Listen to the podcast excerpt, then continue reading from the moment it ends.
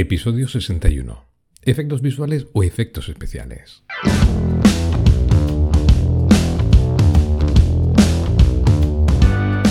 Pues muy buenos días. Esto es Freelance 3D, el podcast de marketing para 3D ceros y también, ¿por qué no?, para hablar de 3D, que es lo que más nos gusta. Un podcast que va dirigido a todos aquellos que quieren ganarse la vida con lo que más les gusta, el 3D, y que no saben cómo empezar a ganar dinero con esto. Y en el episodio de hoy me gustaría hablaros de algunos conceptos clave que se deben tener claros sobre nuestra profesión. Aunque seamos autodidactas, siempre es bueno tener o refrescar los conceptos básicos. Pero antes, como siempre, mi nombre es Javier Vega, artista 3D y desarrollador web, aderezado con las dosis de marketing necesarias para vivir de lo que más me gusta. Y ahora vamos con la cuña publicitaria, como no, porque este podcast es posible gracias a vosotros ya los suscriptores de la Academia de ZAO 3D, una academia donde puedes aprender 3D. Aquí aprenderás lo básico y lo avanzado del 3D. Depende de dónde te encuentres en esta carrera. Como cada semana, quiero dar la bienvenida a los nuevos suscriptores. Gracias, porque sin vosotros esto no sería sostenible. Y también, por supuesto, os doy las gracias a los que ya sois veteranos en la academia. Sois muy importantes para mí y la fidelidad es algo que se agradece mucho. Muchísimas gracias. Y si no estás suscrito, pásate por la web de la academia y empieza a aprender. También quería comentaros que en la academia de ZAO 3D estoy preparando un curso para aprender 3D. Y aquí ahora es donde igual te preguntas, pero Javi, ¿tus cursos no son de 3D? Sí, son cursos de 3D, pero son principalmente para aprender a usar algún programa en concreto y de paso pues aprender algunas técnicas, tanto de modelado como de iluminación. Pero cuando me refiero a hacer un curso 3D, me refiero a un curso teórico. Creo que es algo que es necesario, sobre todo si somos autodidactas, porque nos van a dejar los conceptos claros de lo que estamos aprendiendo. Y es bueno pues tener también esa cultura. Así que estar atentos porque es un curso muy interesante, con muchísima información, una información aparte muy inspiradora y sobre todo pues te va a hacer que, que quieras aún más esta profesión porque cuando conoces tu profesión es cuando más la quieres. Así que será un curso muy interesante por todo esto que he comentado. Y el episodio de hoy pues irá un poquito relacionado con esto, para también tener conceptos clave bien claros. También quería comentaros que esta semana, como cada lunes viene siendo costumbre, hay un nuevo tutorial dentro de ZAO 3D, en el que te explico cómo realizar nubes de una forma sencilla y muy fácil, ¿eh? sin necesidad de realizar simulaciones y todo eso que ya sabemos que es súper caro de calcular, ¿vale? Me pide mucho, muchos recursos, así que veréis que es muy, muy chulo el vídeo. Y vamos al tema, porque el de hoy es un tema necesario.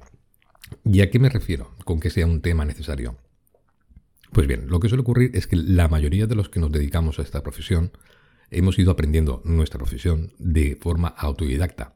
Y esto a veces puede llevarnos a que conozcamos la mayoría de herramientas o técnicas usadas en nuestra profesión, pero quizás no tengamos tan claros los conceptos porque nadie nos lo ha explicado. Quiero decir, tú te pones a abrir un programa de 3D porque te encanta y tenemos ese acceso fácil y te pones a aprender sobre la marcha y ahora este botón qué hace. Tampoco tienes ni que saber por cómo funciona ni saber cómo se llama esa técnica. Entonces vamos aprendiendo así sobre la marcha, sabemos hacerlo, muchas veces no sabemos ni cómo se llama lo que acabamos de hacer y eso pues es interesante que al menos tengamos esos conceptos bien claros, ¿vale? Por eso este episodio creo que es necesario precisamente para eso.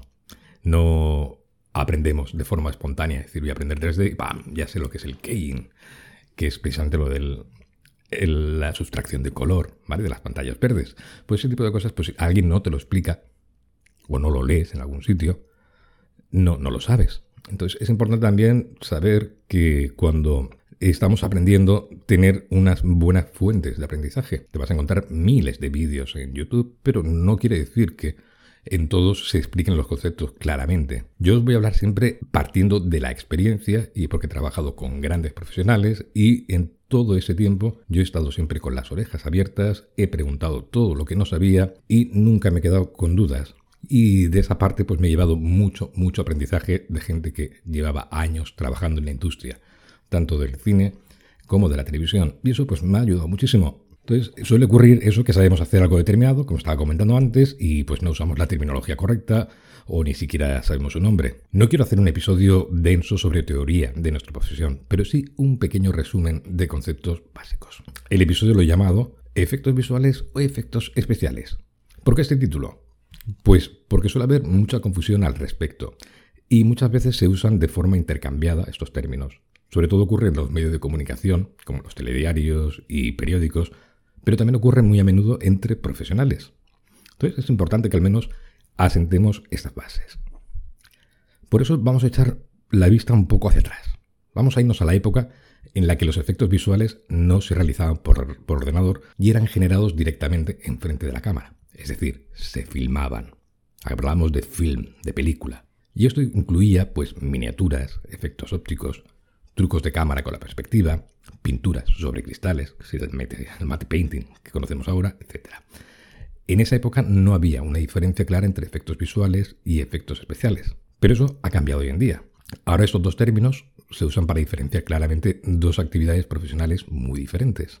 Los efectos especiales son efectos realizados en vivo, en el set de rodaje, y capturados por la cámara. Aquí está la clave. La cámara estará filmando ese efecto a través de su lente. Está ahí, físicamente. Pongamos, por ejemplo, una explosión. Preparada, pues, por un experto en explosivos, y eso se filma en cámara. Los efectos visuales, y que suelen conocerse como VFX, en cambio, son manipulaciones y mejoras realizadas a la filmación durante la postproducción la mayoría de veces.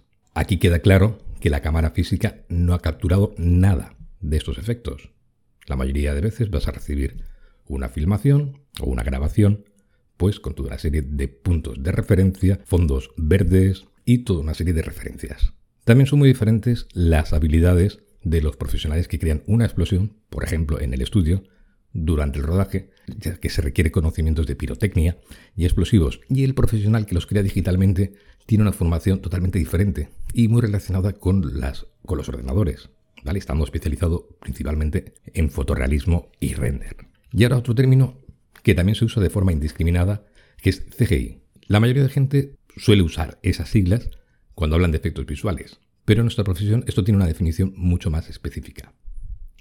Solemos hacer una distinción entre elementos de los efectos visuales que han sido creados, digamos, artificialmente en un ordenador y elementos que han sido filmados en cámara. Como ejemplo, podemos encontrarnos con que en una escena marítima hemos insertado un barco hecho por ordenador, eso sería CGI, pero también podemos insertar un barco que hayamos filmado o grabado con la cámara y no está hecho por ordenador. Quiero decir que no todo lo que manipulamos digitalmente e insertamos en una toma tiene por qué ser CGI. Podemos hacer una multiplicación de gente una multitud de espectadores en un estadio, por ejemplo, filmando a un pequeño grupo de personas y después vamos a multiplicarlo. Vamos a multiplicarlo digitalmente, haciendo un tiling.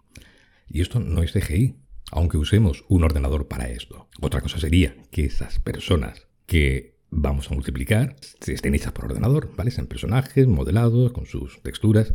Eso sí que sería CGI.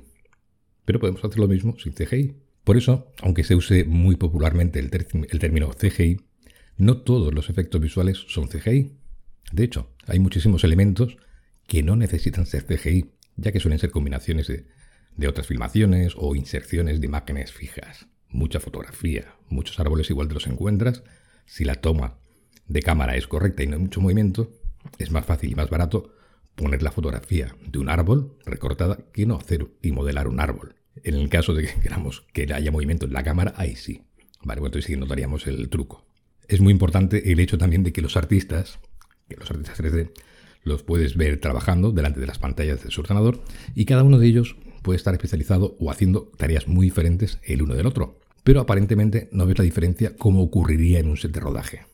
Ahí sí que se ven claramente quién es el iluminador, quiénes son los cámaras, los electricistas, los maquilladores, los de peluquería, etc. Pero en un estudio de VFX te vas a encontrar un tío o una tía delante de una pantalla y está haciendo iluminación. Y el que tienes al lado está haciendo explosiones. Aparentemente no lo vas a ver de diferencia. Ah, mira, este es el iluminador, este es el de las explosiones. No, no, están los dos delante de un ordenador. Lo único que cambia es lo que están manipulando dentro de ese ordenador. Pero aparentemente, como profesión, tú no distinguirías en un estudio de VFX qué hace cada uno de ellos. No distinguiría los animadores, los iluminadores, los especialistas en render, shading, etc. Y esta pequeña introducción que os acabo de hacer hoy, que espero que os haya gustado y parecido interesante. Aún así, como siempre digo, aunque algunas veces se me olvida, ya sabes que siempre puedes escribirme y proponer nuevos temas de los que hablar en este podcast. Y algo que me haría muy muy feliz, pues sería que me dieras una buena valoración en cualquiera de las plataformas en las que me estés escuchando, ya sea Spotify, Podcast, Inbox, Amazon, Apple Podcast, etc. Y si te ha gustado y ves que lo puedes compartir a más gente que le pueda interesar, hazlo, no te lo quedes para ti. Así que nada más, nos escuchamos, nos vemos, nos leemos en el siguiente episodio. Hasta luego, adiós.